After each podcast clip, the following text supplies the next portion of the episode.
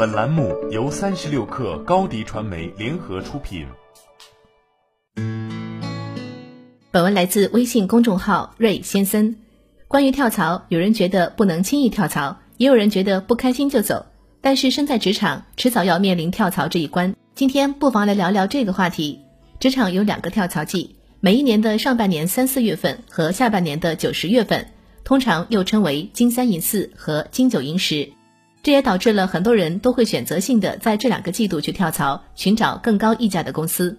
不可否认的是，对于大多数公司而言，存在着这样一种现象：跳槽的涨薪幅度远高于公司内部加薪幅度。也就是说，很多公司宁愿付出十五 K 的月薪从外部引进一个高管，也不愿给月薪八 K 的老员工加薪两 K，哪怕两人对公司贡献差不多。以前拿这个问题问过一位职场导师，他是专门负责企业人资管理的老鸟，他是这么回复我的：这个很正常啊，很多老板都倾向于相信外来的和尚会念经，这也是这几年为什么职业经理人吃香的原因。另一方面，设计一套平衡的对应不同职级、不同业绩的加薪制度是非常复杂的，有这时间还不如多花点钱解决问题。再说了，不患寡而患不均，老板光给一个人加薪，你让其他人怎么想？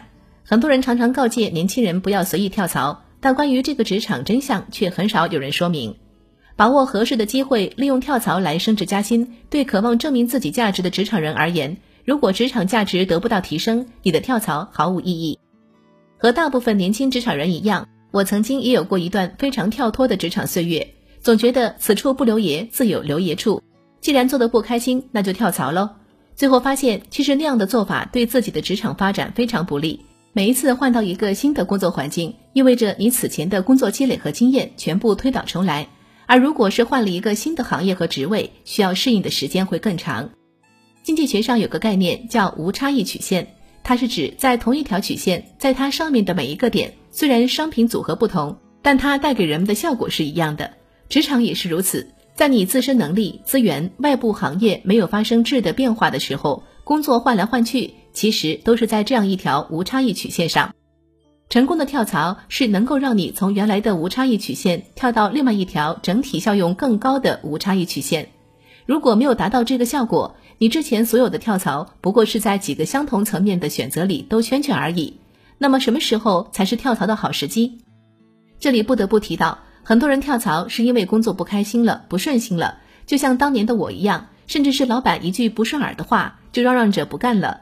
但是招聘你的 HR 就没那么情绪化了。你在上一家公司事情办不好，人际关系理不顺，很难说在自身不做改变的情况下，换一家公司就马上变好了。我建议你在看外部工作的同时，调整自己，提升目前工作的主要办法是不是已经超出了自己努力的范围。如果通过改变和调整自己可以提升业绩，那么我建议你做出成绩后再跳也不迟。如果职场价值得不到提升，盲目跳槽又有何用？在最好的时候离开，而不是在最坏的时候走掉。早几年曾经看过前新东方执行总裁陈向东离职邮件，他在信中写道：“二零一三年，新东方已经走出了浑水攻击的阴影，战略定位更加清晰，运营效益稳步提升。新东方也二十周岁了，尽管面临这样那样的挑战，但新东方确实比以往任何时候都处于更好的状态。我想现在应该是最好的离开时机了。”一家企业发展的最好的时候，恰恰是你开始看新机会的时候。这时候跳槽，你的市场价值是最高的，市场会因为你公司市值和现状，连带着给你加价。反过来，等到公司发展不好了，你再跳槽，你谈工资的筹码就小了很多，最后非常被动。这时候，你的无差异曲线整体效用缩小，再跳槽出去，恐怕只有被人挑挑拣拣的份儿了。好了，本期节目就是这样，下期节目我们不见不散。欢迎添加 baby 三十六克 b a b y 三六 k r 加入克星学院，每周一封独家商业内参，终身加入学习社群，聊风口谈创业，和上万课友一起成长进化。